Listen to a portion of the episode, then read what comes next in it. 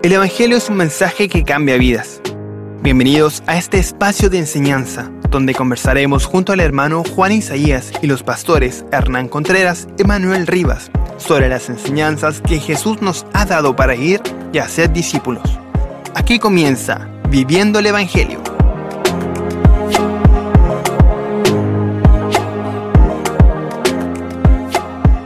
Muy bien, queridos hermanos, queridas hermanas, sean muy bienvenidos a este nuevo programa, su programa, hágalo suyo ya, eh, Viviendo el Evangelio. Soy su hermano Juan Isaías y como cada semana nos reunimos para conversar sobre la importancia del Evangelio, el cómo lo vivimos y el cómo lo podemos llevar a cabo día a día.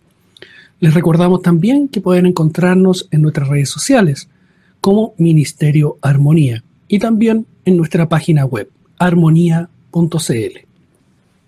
como cada día, miércoles en cada programa, me acompañan nuestros queridos pastores Hernán Contreras y Manuel Rivas. Amados, sean muy bienvenidos el día de hoy. Pastor Hernán. Gracias, hermano Juan. También eh, es una alegría para nosotros cada miércoles estar con ustedes exponiendo la palabra del Señor y interesándonos en este tema tan importante de cómo vivir el Evangelio. Así que un fuerte saludo a todos nuestros oyentes de Radio Armonía. Pastor Manuel, bienvenido. Muchas gracias Juan y también poder compartir este tiempo con, con Hernán. Nos ha gustado mucho hacerlo y bastante contentos también de, de este tiempo que tenemos cada día miércoles de compartir con nuestros eh, auditores este momento especial. Qué bueno, y gracias a ustedes por, por darse este tiempo, en esta oportunidad y poder querer acompañarnos y querer también disponerse eh, primero al Señor y de compartir con todos nuestros hermanos auditores. Pastor Hernán, si nos dirige en oración para ya ir de lleno al programa de hoy. Amén. Padre, qué, privilegio, qué descanso es para nosotros los que somos tus hijos, de poder primero llamarte Padre. Y cuando te llamamos Padre es porque hay un vínculo, eh, hay una relación entre un padre y un hijo. Y Señor, esta relación la tenemos solamente por la obra perfecta de Cristo en la cruz. Señor, gracias por habernos llamado, gracias por haber perdonado todos nuestros pecados y gracias por hacernos tus hijos. Solo por tu gracia, solo por tu bondad, somos lo que somos. Padre, ahora ayúdanos, abre nuestras mentes, que sea tu Santo Espíritu guiándonos en todo, para que podamos comprender las escrituras y no tan solo comprenderlas, sino que también ponerla en práctica en nuestra vida diaria, especialmente con este precioso tema que estamos tocando miércoles tras miércoles, viviendo el Evangelio. Y Padre, vivir el Evangelio es mirar constantemente a la persona del Señor Jesús, cómo Él eh, pudo exponer todo lo que venía desde el cielo y traerlo a los hombres. Señor, ayúdanos y danos la humildad suficiente para poder vivir una vida cristiana. Dejamos este tiempo en tus manos, en el nombre de Jesús. Amén. Amén. Bien, a nuestros auditores, los que estuvieron pendientes del programa pasado, ¿cierto? Le habíamos ya dicho cuál iba a ser el título de hoy. Y vamos a ver qué es el Evangelio en boca de Pedro o en su primer sermón. Así que hoy vamos de lleno, ya no hay repaso como en los programas anteriores, partimos tema nuevo. Así que, Pastor Hernán, la primera pregunta, ¿cómo se ve el Evangelio en el libro de los Hechos? Ah, en el capítulo 2 del libro de los Hechos ah, se menciona un evento muy importante que es la llegada del Espíritu Santo sobre estos hombres que estaban ahí en ese aposento. Y luego que sucede este evento tan importante, eh, dice el doctor Lucas, eh, eh, ahí en el capítulo 2 del libro de los Hechos, desde el versículo 14, que e, ese va a ser el tema hoy día, desde el versículo 14 hasta el versículo 36, vamos a ver entonces cómo se ve el Evangelio, comenzando con el primer sermón del apóstol Pedro. Ahora, quisiera poder anunciar algo. Antes de leer eh, Hechos capítulo 2, estos versículos, en Hechos capítulo 1, en el versículo 8, el doctor Lucas escribe algo muy interesante y dice lo siguiente, pero recibiréis poder cuando haya venido sobre vosotros el Espíritu Santo, y me seréis testigos en Jerusalén, en toda Judea, en Samaria y hasta lo último de la tierra. Cuatro figuras que en el, en el cual vamos a ir viendo en este, en, este estudio que vamos a ir haciendo, en este programa, de entonces eh, cómo se ve el Evangelio en el libro de los Hechos. Lo primero que tenemos que recalcar, queridos hermanos, es que la necesidad del Espíritu Santo para proclamar el Evangelio y su alcance. Sin el Espíritu Santo, un escritor dijo, no tendríamos iglesia, no tendríamos oración, no tendríamos la Biblia, no tendríamos absolutamente nada. Entonces el doctor Lucas escribe ahí en, el, en Hechos capítulo 1.8, eh, pero recibiréis poder. ¿Cuándo? Cuando haya venido sobre vosotros el Espíritu Santo. Desde ese momento entonces no va a parar la proclamación del Evangelio. Y el primero que lo va a hacer va a ser eh, el apóstol Pedro, que a propósito, que el Espíritu Santo tome control de un ser humano es un hecho de suma importancia. Cuando un ser humano se arrepiente y el Espíritu Santo lo sella, eh, se hace pertenencia de Dios al respecto. Entonces, desde ese momento, es el Espíritu Santo quien lo capacitará para predicar el reino de Dios. Eh, a lo menos creo que vamos a trabajar en lo que dice el, apóstol eh, Pedro acá y lo que dice también el, doctor Lucas, pero recibiréis poder cuando haya venido sobre vosotros el Espíritu Santo. Y lo primero que tenemos que ver aquí es lo que dice Lucas, me seréis testigos, primero en Jerusalén. Si, si ustedes pueden anotar, queridos hermanos, eh, estas divisiones que vamos a hacer. Todo el, eh, todo el Evangelio en Jerusalén se lleva a cabo en el libro de los Hechos, desde el capítulo 1 hasta el capítulo 7. Todo ese, eh, todos esos capítulos es donde se va a desarrollar el Evangelio a los judíos. Note algo, a lo menos y que son algunos hechos importantes que ocurren ahí en, los capítulos 1 al capítulo 7 del libro de los hechos.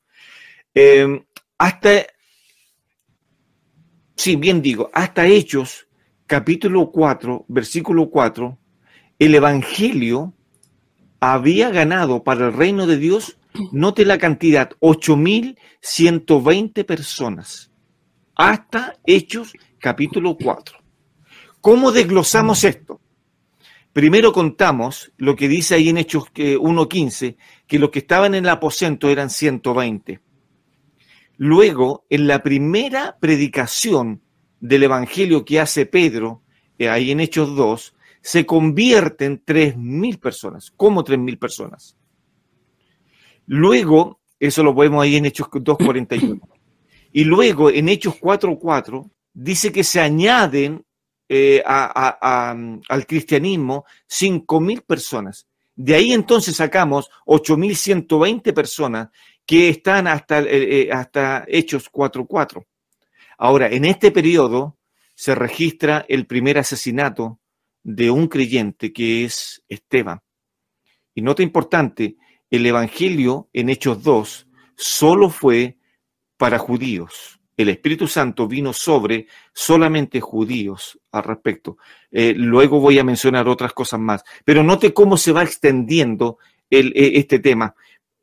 Volvamos a Hechos 2, versículo 14. Voy a saltarme algunos textos por amor al tiempo. Entonces Pedro dice, Hechos 2.14, poniéndose en pie con los once, alzó la voz y les habló diciendo, varones judíos y todos los que habitáis en Jerusalén, note eso, esto sea necesario, está hablando sobre la venida del Espíritu Santo, y oíd mis palabras, porque estos no están ebrios como vosotros pensáis o suponéis, puesto, puesto que son las nueve de la mañana en, eh, horario, son las nueve de la, mañana o es la, eh, la tercera hora del día al respecto. Vuelvo al versículo 22, varones israelitas, oíd estas palabras y comienza Pedro a explicar el Evangelio paso por paso, que lo vamos a ir viendo un poquito más adelante al respecto. Qué interesante es estos, eh, estos capítulos. Querido oyente, si usted pudiera tener tiempo y comenzar a leer los capítulos 1 al 7, todo lo cómo se desarrolló el Evangelio en los judíos en Jerusalén, va a haber hermosas eh, lecciones de vida para nosotros. Ahora, Manuel, no tan solo es, eh, como dice ahí eh, en Hechos 1.8, 8, me seréis testigo no tan solo en, en, Jerusalén, sino que yo también creo que el Espíritu Santo tenía que extender un poquito el Evangelio. ¿Te parece a ti eso, no? Sí, bueno, eh, estamos llegando ahora a lo que está sucediendo después del ministerio del Señor Jesucristo. La vez pasada decíamos que nuestro Señor Jesús y el mismo Juan el Bautista decían en su mensaje arrepentidos porque el reino de los cielos se ha acercado y este mensaje era la predicación del Evangelio eh, del reino, como, como mencionábamos en una oportunidad.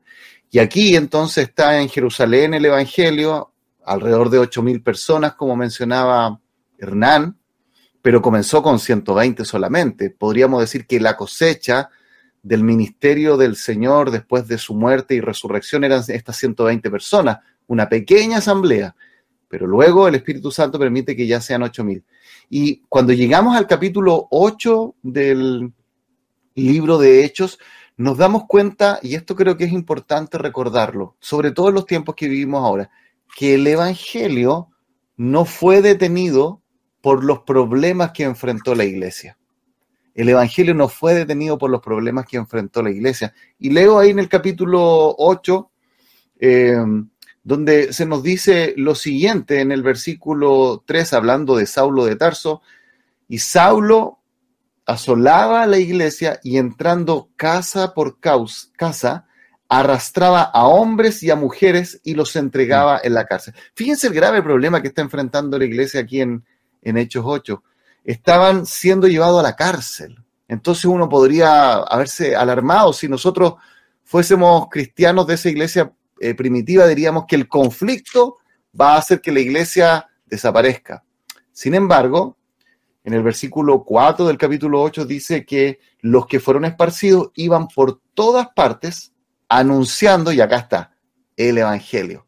Entonces, eh, ¿Qué nos dice esto? Que ahora estamos llegando a una segunda etapa. Primero Jerusalén, como decía Hechos 1.8, y ahora en esta segunda etapa, Judea y Samaria. Pero es a través del conflicto, de la dificultad, de la adversidad, que la iglesia salió de Jerusalén y empezó a predicarse este evangelio en estas otras regiones. Ahora, note otra cosa en este pasaje.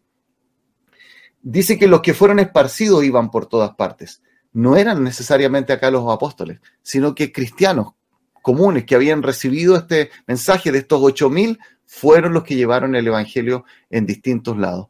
Entonces, la palabra va creciendo y se multiplica en los capítulos del 8 hasta el 12, Hernán. Ahí entonces tenemos la primera etapa, Jerusalén, y esta segunda etapa, Judea y Samaria. Y bueno, más adelante nos va a incluir, dice ahí en Hechos 13 en adelante, ¿no es cierto?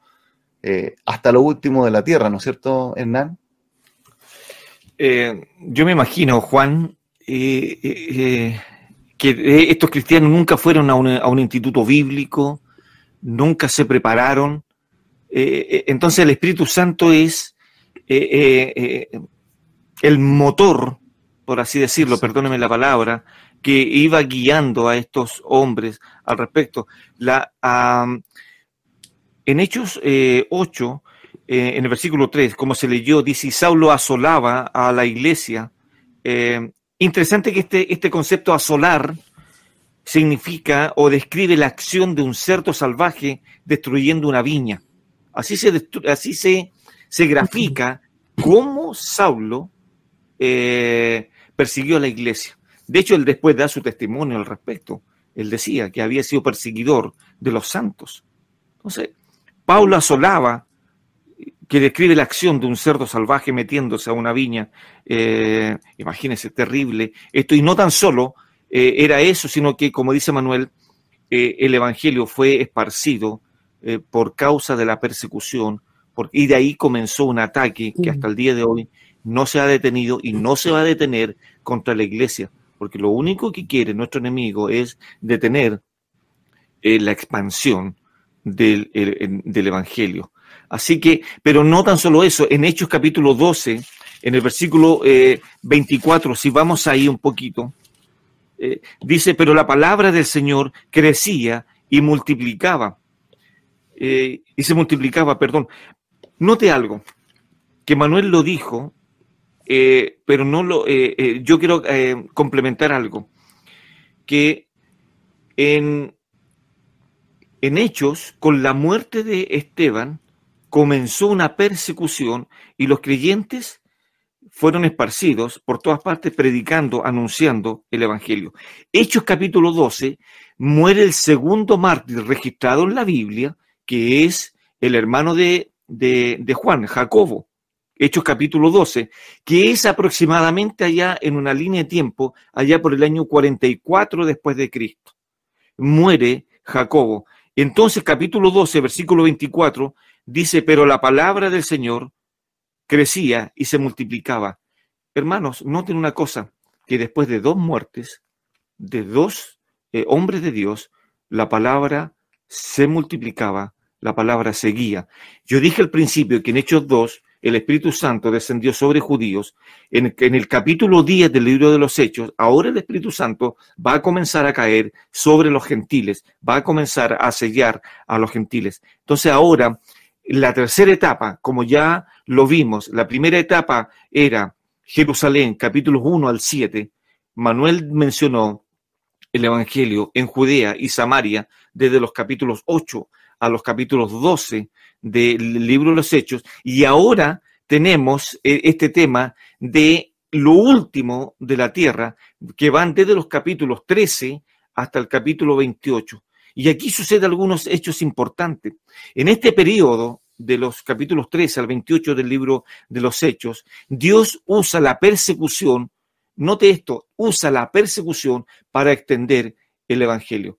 Hermano, muchas veces nosotros somos creyentes circunstanciales.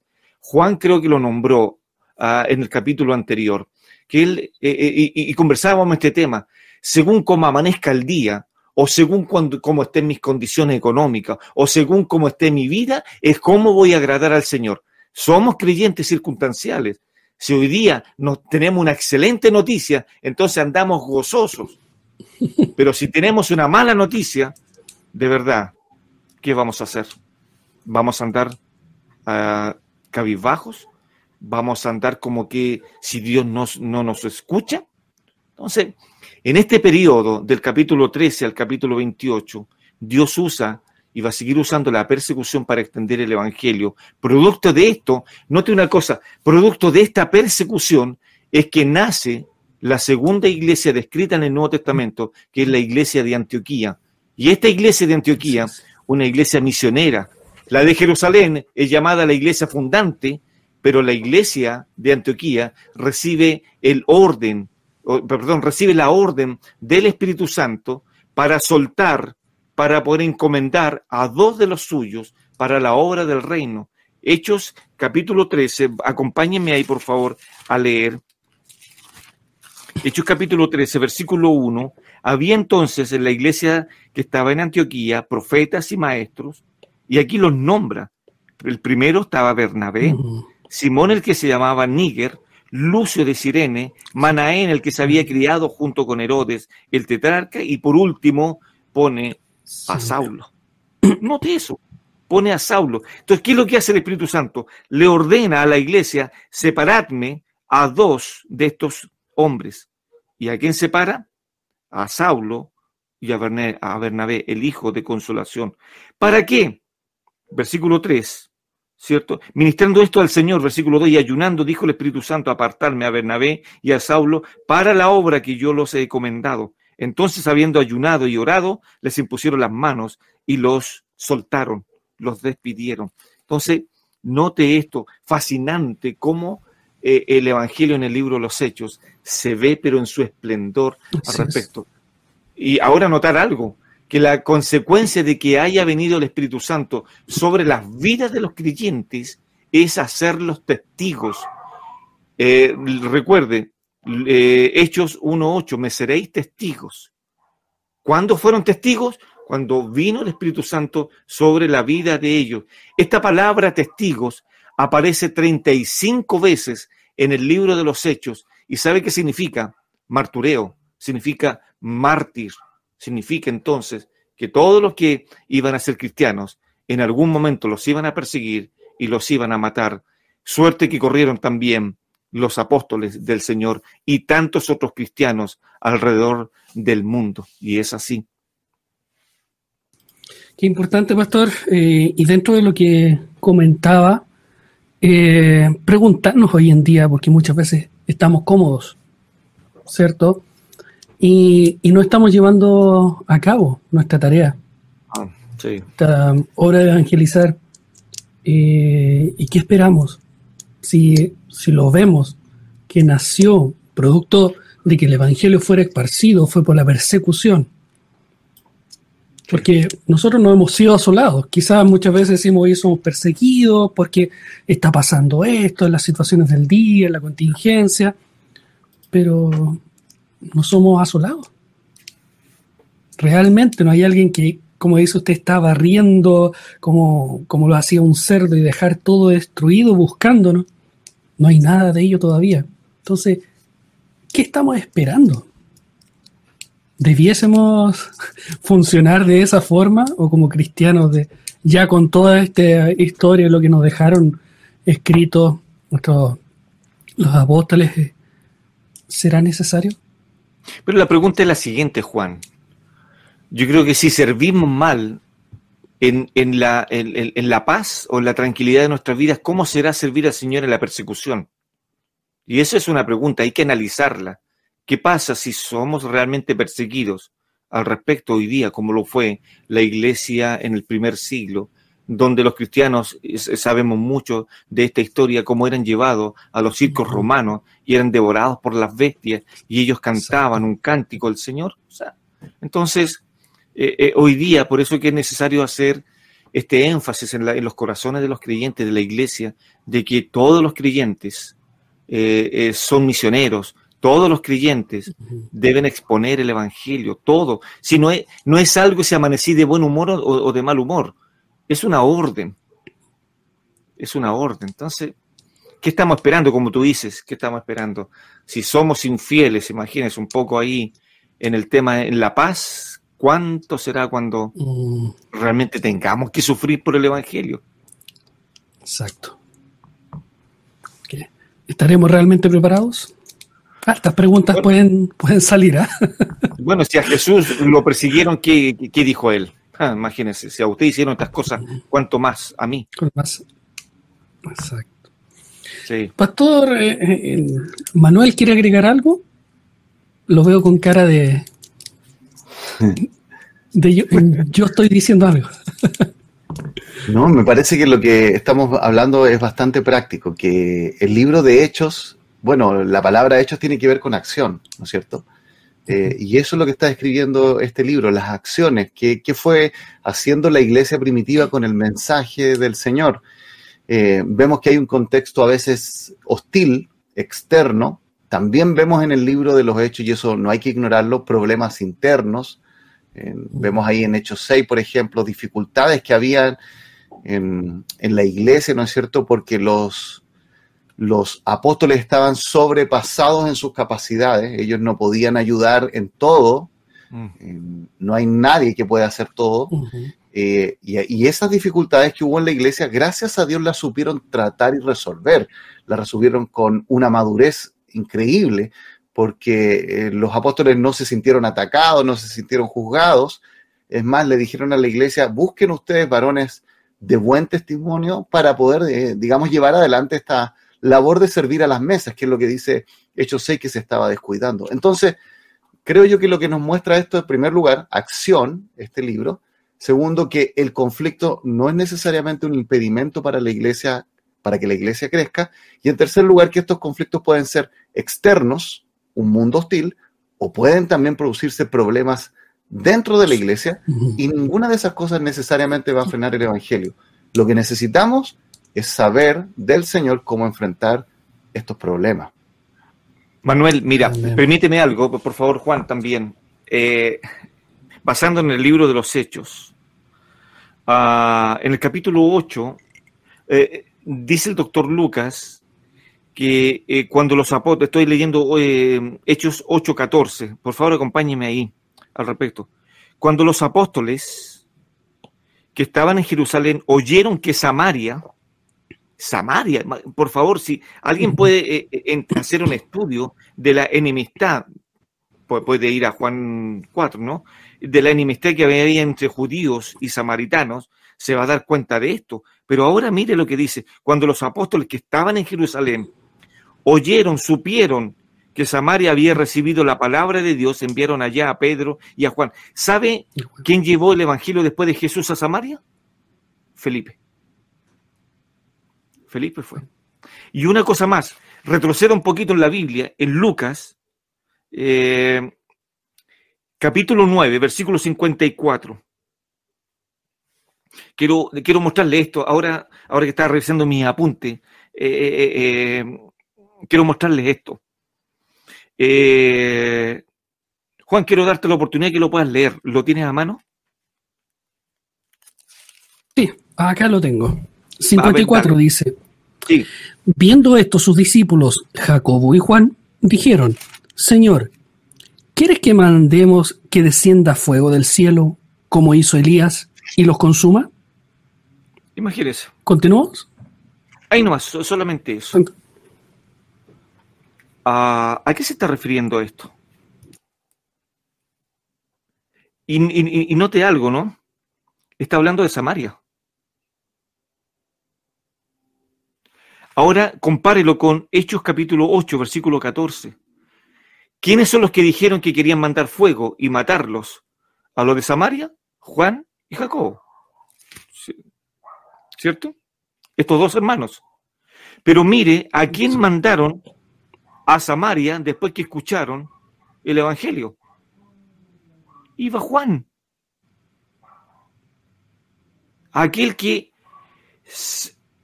sin, eh, eh, eh, sin el control del Espíritu Santo, estando con el Maestro, impulsivamente le dijeron, Señor, ¿por qué no mandas fuego, los consumes a todos?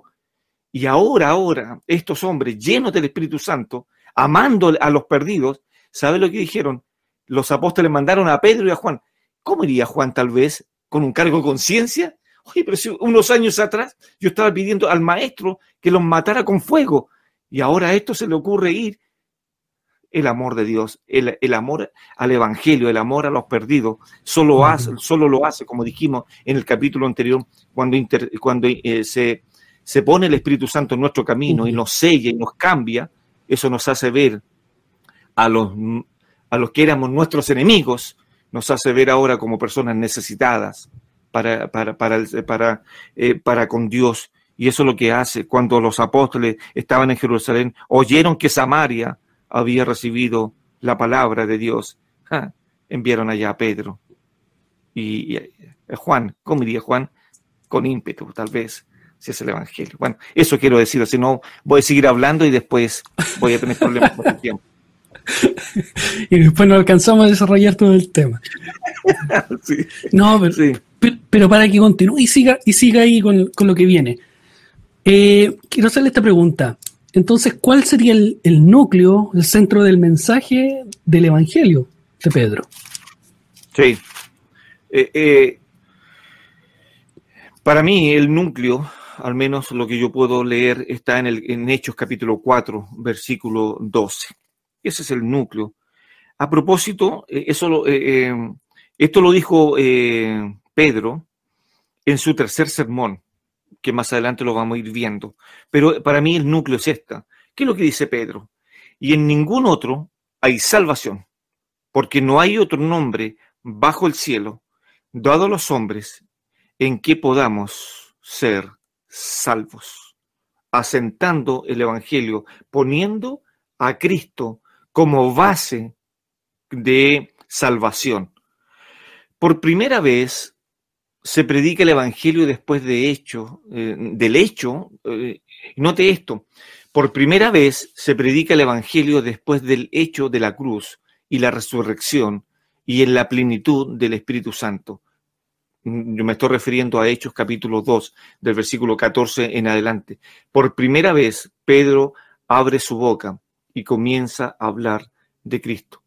Para esto, Pedro tenía o tendría que demostrar a sus compatriotas judíos que el que había sido muerto, clavado en aquella cruz, humillado en, aquella cruz, era el Mesías prometido para la nación de Israel.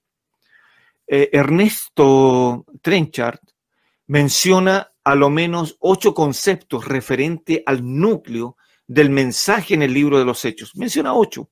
Frente a los judíos, los apóstoles solían subrayar elementos esenciales para poder llegar a sus conciencias de que demostrarle a los judíos, oye, si el que mataron en la cruz no era un ladrón, era el Señor prometido, era el Mesías, era el Logos, era la palabra, era el Dios encarnado, era, era Dios mismo muriendo en aquella cruz. Por lo tanto, Trenchard hace mención, y, voy a leer los primeros cuatro, y después quiero que Manuel pueda leer los otros cuatro eh, eh, conceptos.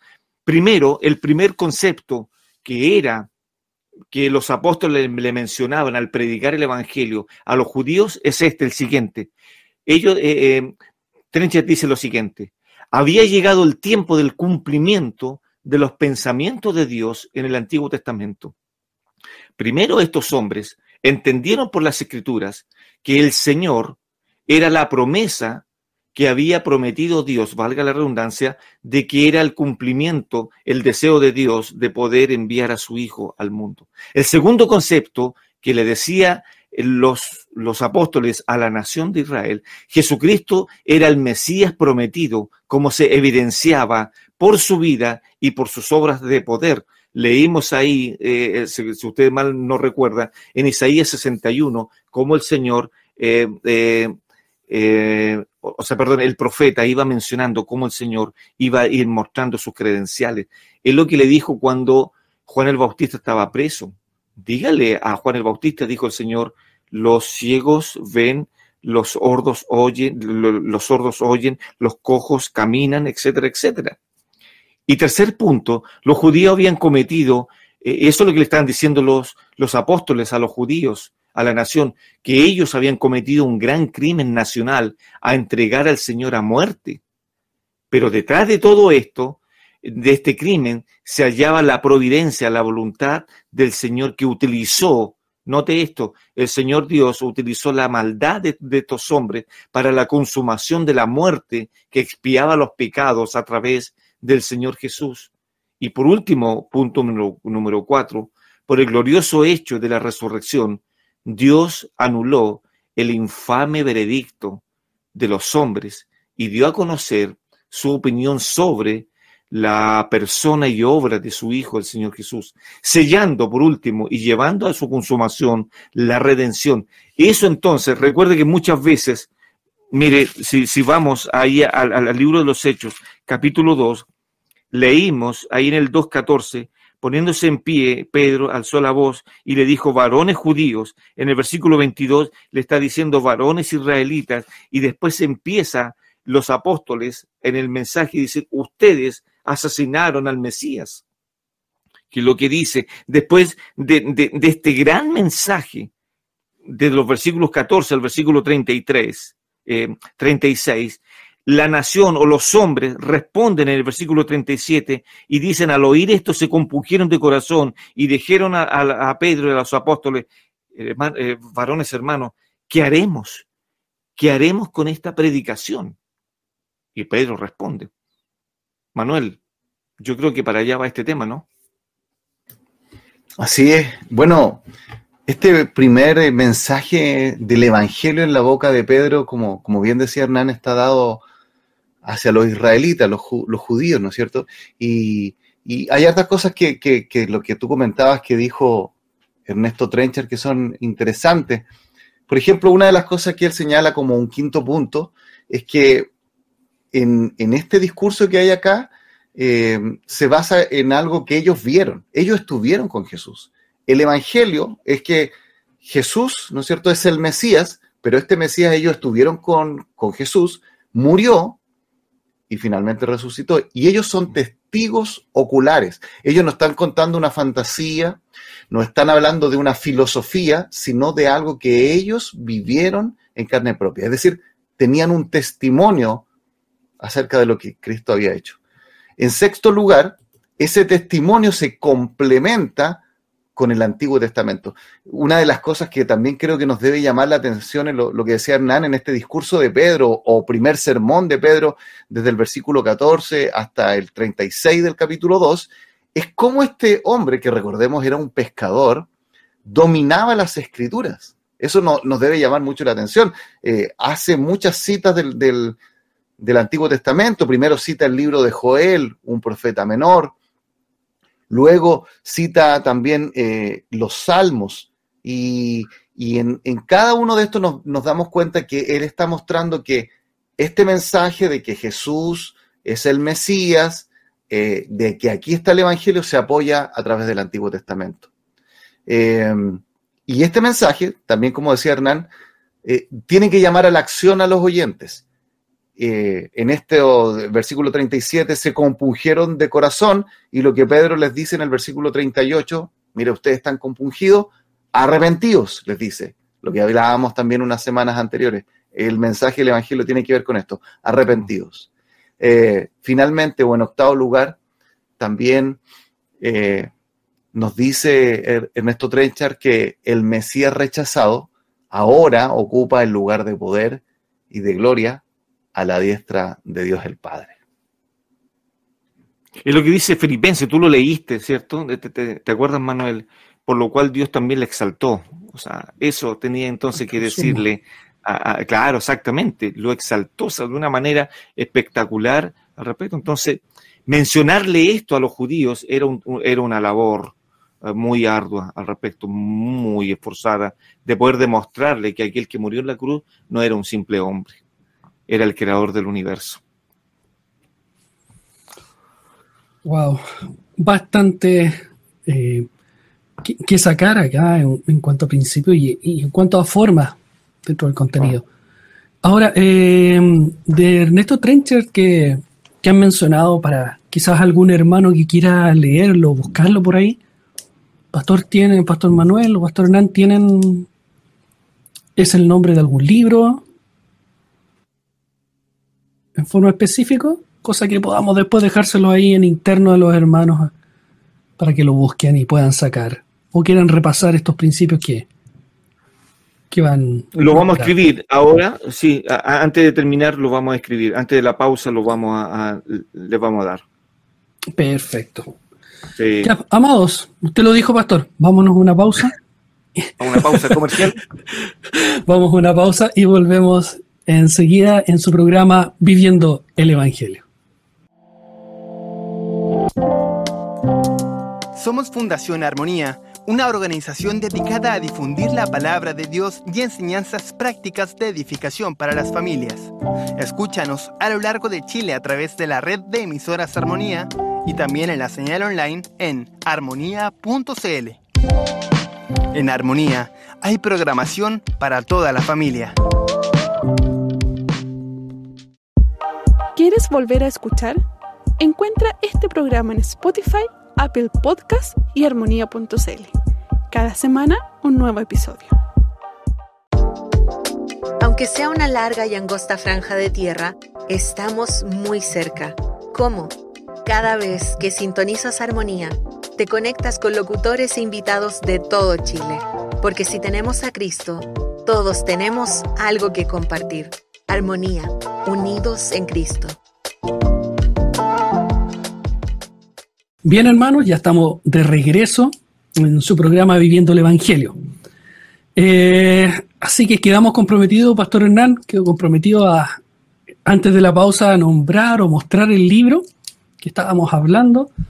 Así que. Sí, ahora como todo es rápido, fui y lo compré y lo traje para mostrarlo. Todo ahora en este mundo es rápido. Bueno, acá está el comentario, ¿cierto?, de, em, este em, autor, ¿cierto? Si lo pueden ver ahí, ahí está. Está con un poquito de luz parece, pero eh, es Los Hechos de los Apóstoles, dice Ernesto Trenchar, y aquí está para que lo puedan leer los hermanos. De ahí sacamos esta información de este autor. Amén. Siempre van preguntando ahí, incluso en el, en el chat, comentando eh, de dónde tenemos más o podemos ahondar un poco más sobre el tema. Mm. Pastor Manuel, eh, una pregunta. ¿Por qué para Pedro es importante hablar de los dolores de la muerte y resurrección del Señor al anunciar el Evangelio? Esto lo estábamos viendo en Hechos 2, el 24 al 32. Sí, e, es interesante cómo cuando eh, Pedro va a anunciar este evangelio, ya lo dijimos, primero él cita a Joel, cita las escrituras de Joel, y luego en el versículo 22 nos dice a quién va dirigido, como decía Hernán, varones israelitas, oíd estas palabras y dice así, Jesús Nazareno. Es decir, el mensaje del Evangelio se centra en la persona del Señor Jesucristo. Ahí le dice Jesús Nazareno, donde está describiendo entonces eh, la procedencia y el nombre común eh, del Señor Jesucristo. Más adelante, en el versículo 30, le va a decir Cristo. En el versículo 31 también lo llama Cristo. Y en el versículo 32 le llama Jesús. ¿Sí? Entonces ahí identifica al Señor. Ahora, ¿en qué se centra Pedro cuando habla del Señor Jesús? No nos está hablando de la cátedra que él daba como filósofo, como decíamos antes. Mira, Jesús es un gran maestro, ¿no es cierto? Sino que nos está diciendo, versículo 22, varón aprobado por Dios entre vosotros, y después dice el versículo 23, a este, entregado por el determinado consejo y anticipado conocimiento de Dios, prendisteis y matasteis por manos de inicuos, crucificándole. Así termina el versículo 23. Eh, es decir, Pedro se está centrando en lo que sucedió con Jesús en su última semana, en sus últimos días en Jerusalén, en la Pascua, de que Él murió. Y lo increíble es que cuando uno lee las cartas del Nuevo Testamento, los discípulos, Pablo, Pedro, Juan, todos hablan acerca de la muerte de Cristo como un mensaje importante para el Evangelio. Ahora, uno diría, ¿por qué esto es así? Y Acá es donde uno tiene que revisar pasajes, por ejemplo, del Antiguo Testamento. Aparecen muchos, pero me gustaría solamente mencionar uno. Eh, hay un grupo de salmos que son bien conocidos. Por ejemplo, el Salmo 23 es uno de los más conocidos. Mm. Jehová es mi pastor, ¿no es cierto? El Salmo 24, Jehová como rey. Pero en el versículo 23 nos habla acerca del Mesías que está sufriendo. Eh, en los evangelios se nos describe externamente los sufrimientos de Cristo. En el capítulo 22 del libro de los Salmos se nos describe lo que está sucediendo y la conversación consigo mismo, las luchas que está teniendo el Señor en la cruz.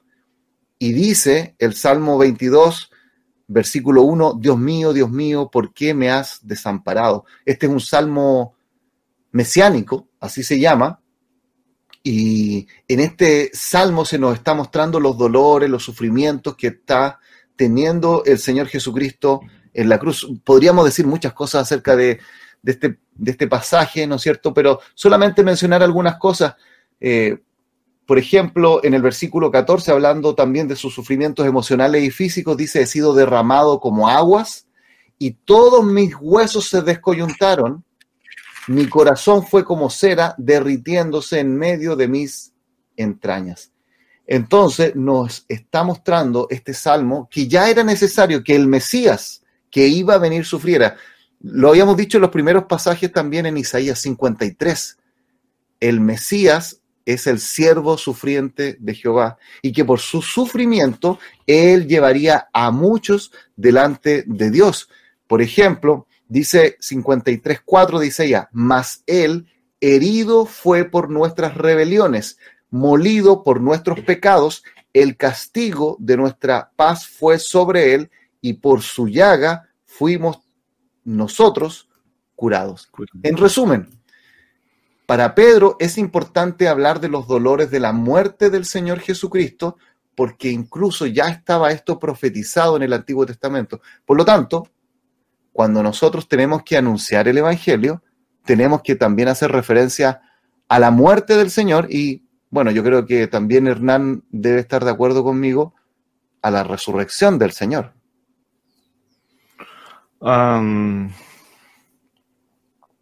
es importante que para poder eh, afianzar lo que está diciendo Manuel, si me acompañan mis queridos hermanos que nos oyen y que nos ven allá, la primera, eh, primera de Corintios, capítulo 15, porque la pregunta era esa, la que mencionó el hermano Juan, ¿no?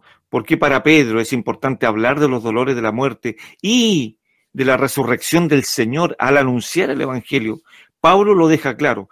1 Corintios capítulo 15, el versículos 12 en adelante. Veamos lo que dice.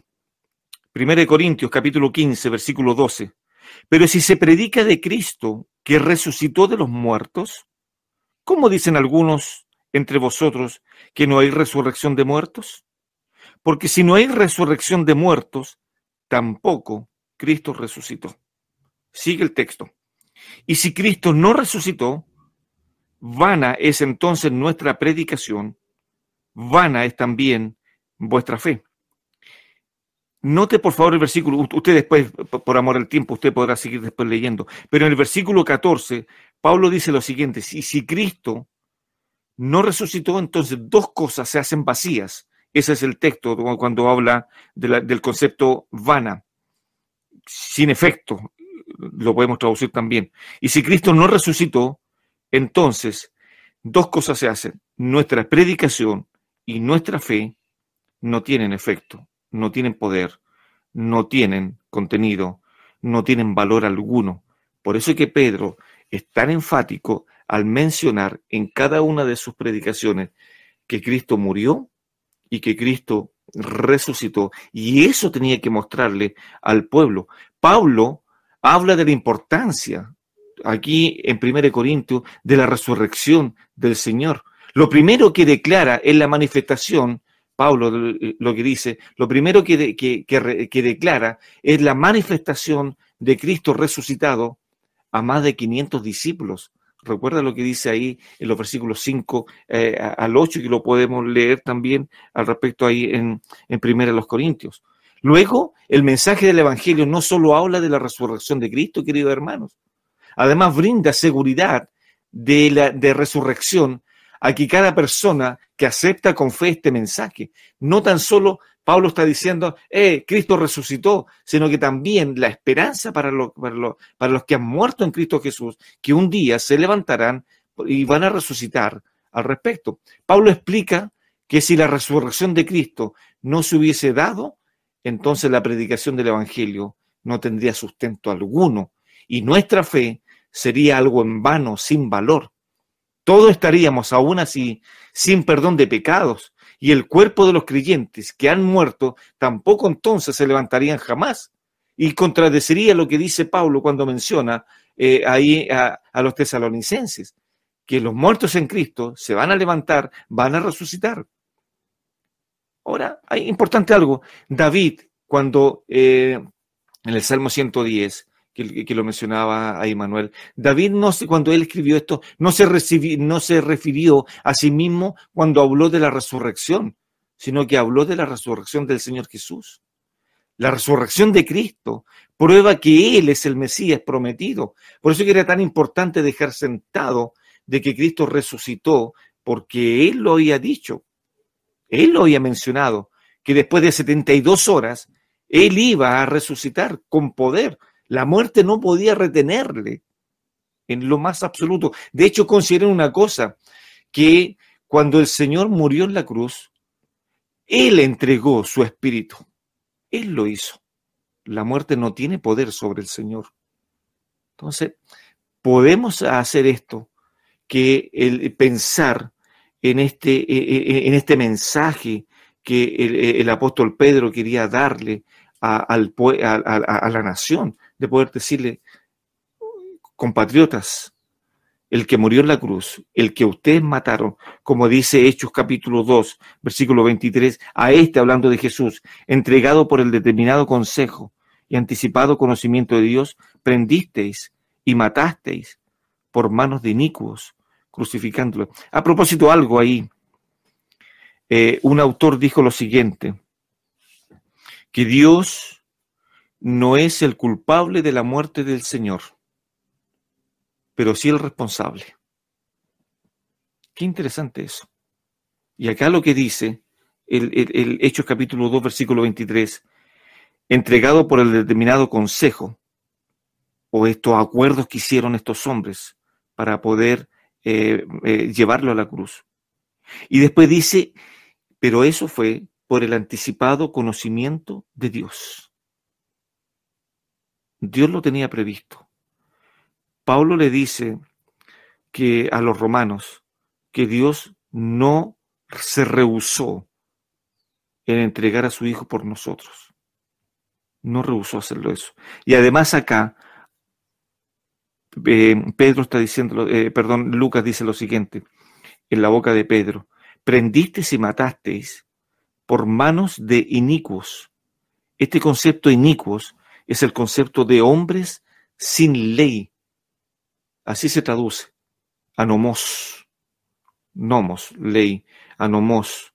Entonces estos hombres sin ley fueron los que llevaron al Señor a, la, muerte, hablando de los, eh, de los romanos. interesante, hermano Juan, como Pedro tiene clarita la película, perdóname que diga esto, de lo que es la, predicación del Evangelio, cómo tenía que decirle a estos judíos eh, duros de servicio, de que el que, el que habían matado era su Señor y aún más, cuando lo tenían frente a Pilato, ellos llegaron a decir estas palabras desastrosas. Su sangre sea sobre nosotros y sobre nuestros hijos. Y prefirieron a un, a un hombre malvado en vez de su Señor. Vuelvo a repetir Juan 1.11. A los suyos vino y los suyos no le recibieron. No le recibieron. Qué pena eso, ¿no? Sí. Y, muchas veces cuando nosotros mismos podemos ver cuando se le rechaza, cuando queremos ir y hablar y, y vemos en otra persona el rechazo que tiene, ¿cierto? Al Evangelio, a Cristo. Realmente, eh, más que un sentir, es como uno se duele realmente. De cómo viendo todo esto, uno ya sabiendo quizás un poco más, a lo mejor ellos no, pero ah. ¿cómo llegar a un punto de rechazarle de esa forma? Ayúdanos el Señor y, nos conceda gracia. Y por medio de su Espíritu Santo podamos ir y, hablar a, otros. Pastor Manuel, dentro de esto mismo, ya para ir finalizando, ¿por qué es tan importante entonces exaltar a Cristo en la predicación del Evangelio? Sí, Juan, Mm, ha sido muy bueno lo que ha explicado Hernán acerca de este pasaje. Y si podemos hacer un resumen para llegar a tu respuesta, podríamos decir esto. Pedro eh, domina las escrituras del Antiguo Testamento, cita los Salmos, cita Joel, pero lo centra en la persona de Jesús.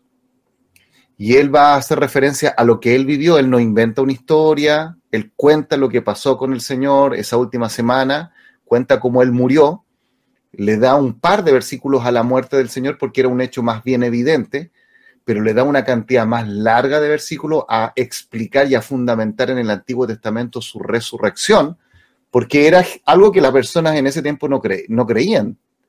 Esto es interesante porque muchas personas piensan que los antiguos eran personas crédulas que creían fantasías como la resurrección. Eso no es verdad. Las personas del antiguo tiempo, al igual que las personas actuales, sabemos que los muertos no resucitan. Entonces, Pedro se toma más tiempo para explicar la resurrección porque sabe que eso no es algo que suceda en forma natural, sino algo que produce solamente Dios. Y eh, en el versículo 32 dice, a este Jesús resucitó Dios, es decir, quien fue el que lo resucitó fue Dios mismo, no fue un tema de salud, ¿no es cierto?, que de pronto vino nuevamente a la vida, un tema natural, y después dice, de lo cual todos nosotros somos testigos. Y dice así, versículo 33, así que, como la conclusión de esto, exaltado por la diestra de Dios y habiendo recibido del Padre la promesa del Espíritu Santo, Eh, dice eh, el versículo 34, porque David no subió a los cielos, pero él mismo dice, dijo el Señor a mi Señor, siéntate a mi diestra hasta que ponga a tus enemigos por estrado de tus pies. Es decir, en la predicación se debe centrar en la persona de Cristo, se debe hablar de los hechos que sucedieron en la vida del Señor Jesucristo, su muerte, resurrección y lo que estamos viendo ahora, su exaltación. Toda predicación debiese colocar al Señor Jesucristo en el centro. Toda, eh, digamos, eh, sermón que se entrega debe colocar a Cristo en el centro. Y eh, solo un comentario para darle ya el paso a Hernán. la predicación debe ser sensible a las necesidades y a la situación en la cual se encuentran los oyentes. No debemos pasarlos por alto. De hecho, vemos que ellos le dijeron, ¿qué haremos? Es sensible, pero no se centra en las sensibilidades de los oyentes, sino que se centra en Cristo. Y eso es un matiz muy importante. No es indolente a la audiencia, está pendiente de sus necesidades, pero se centra en Cristo. Y a mí me ha pasado, yo creo que Hernán también, que a veces uno está en consejería y una persona viene y le cuenta muchos problemas. Por ejemplo, está pasando una crisis matrimonial, está atravesando una crisis porque hay un familiar con que le detectaron cáncer o algo similar. Y cuando uno comienza la consejería, a veces lo que hace es empezar a hablar del Señor Jesús. Es como que pareciera que uno cambia de tema. Y lo que sucede es que muchas veces ahí la persona como que empieza a ver su problema de una manera diferente. Yo no ataqué directamente su problema, lo llevé a Jesús y la persona tiene una nueva perspectiva. Entonces, la predicación debe exaltar siempre a Cristo. Ese debe ser nuestro objetivo. Ah, bueno, pasa, es cierto, las consejerías, eh, especialmente en las consejerías matrimoniales, cuando se ofenden los esposos y, claro, em, se piden perdón, etcétera, etcétera. Pero a, más, en, a lo menos en las consejerías que nosotros hacemos, lo que nosotros recalcamos, que ese matrimonio, claro, ciertamente se está llevando mal, pero no deben de centrarse tanto en ellos al respecto, sino que el primer paso que tienen que hacer es que ellos tienen que reconocer que han ofendido la santidad del Señor. Si se reconoce eso, entonces después podrán perdonarse, pero no podemos perdonarnos sin tener el perdón de Dios primero. No sé si se entiende eso al respecto. Entonces, es importante que eh, eh, eh, en todo en toda la vida cristiana tiene que estar el Evangelio. Cuando tengamos que expresar el Evangelio, como decía Manuel, a los inconversos, a las personas que no conocen nada del Señor, no tiene que, eh, no, tengo que diluirlo comentando cosas personales de lo que Dios ha hecho en mí, sino que lo que tenemos que hacer es lo que Dios y decir lo que Dios puede hacer en la vida de un hombre pecador, perdonarle, darle vida eterna, darle una nueva identidad, hacerlo su hijo, perdonado todos sus pecados, siendo sellados por el Espíritu Santo. La centralidad tiene que estar en la persona del Señor Jesús, porque Él fue el que murió en la cruz. Ahora, algo curioso, el Señor, bueno, perdón, Pedro, Pedro en el capítulo 2, eh, habla también de este tema del Salmo 110. Eh, Hechos capítulo 2 del, eh, del, versículo 25 en adelante, habla y dice solamente un versículo, porque David dice de él, veía al Señor siempre delante de mí porque eh, está a mi diestra, no será conmovido, por lo cual mi corazón alegró mi corazón y mi lengua, etcétera, etcétera. El Señor habló específicamente del Salmo 110, ahí en Mateo capítulo 22, en versículos 43, pero voy a leer el 41 porque Jesús le hace una pregunta a los fariseos. Ah, qué importante esta pregunta. Miremosla juntos, por favor. Y estando juntos los fariseos, estoy leyendo Mateo 22, versículo 41, estando eh, y estando juntos los fariseos, Jesús les preguntó a ellos, diciendo, ¿qué pensáis de, del Cristo? ¿De quién es hijo? Le dijeron de David. Note ahora el versículo 43. Él le dijo, pues ¿cómo David en el Espíritu le llama Señor diciendo, dijo el Señor a mi Señor, siéntate a mi derecha hasta que ponga a tus enemigos por estrado de tus pies? Pues si David le llama Señor, ¿cómo es su hijo?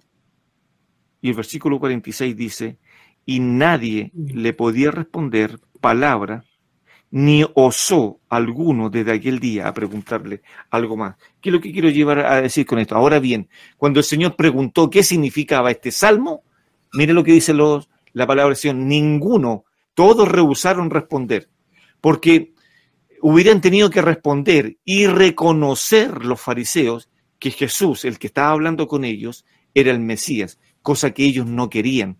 Eso es lo que dice Allison en uno de sus, de sus comentarios. Ellos no estaban dispuestos a reconocer al Señor como Mesías, como el Salvador de, la nación. De hecho, en Mateo 23, el Señor hace un lamento sobre, eh, sobre Jerusalén. Y Jerusalén, Jerusalén, cuántas veces quise eh, unirles, pero no quisiste. Y ahí da un ejemplo de la gallina cuando junta sus polluelos. Ahora Cristo estaba, estaba tratando de hacer ver a los, a los fariseos que Él era el hijo de David y que también era el Señor de David y que el Mesías era el descendiente humano de David y Señor divino del mismo David. Eso lo dice Raire en su comentario de la Biblia. Lo repito. Entonces lo que estaba diciendo, que el Señor Jesús era el Señor de David. El Mesías era descendiente humano de David, pero también el Señor de David. Cosa que y aún más podemos contemplar eh, eh, en esto que el Señor dice ahí en Hechos 2, como lo leyó eh, Juan Manuel, dice que Dios le ha hecho Señor y Cristo.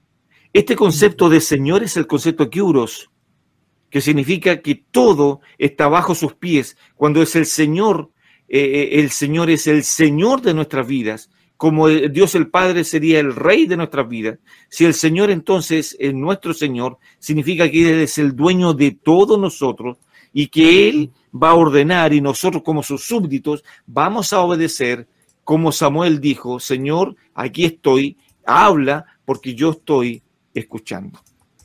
Entonces, vamos a eso, queridos hermanos, y también el Señor como Mesías, ah, como su misión salvadora. Creo que por ahí vamos, a, queridos hermanos, entendiendo este hecho.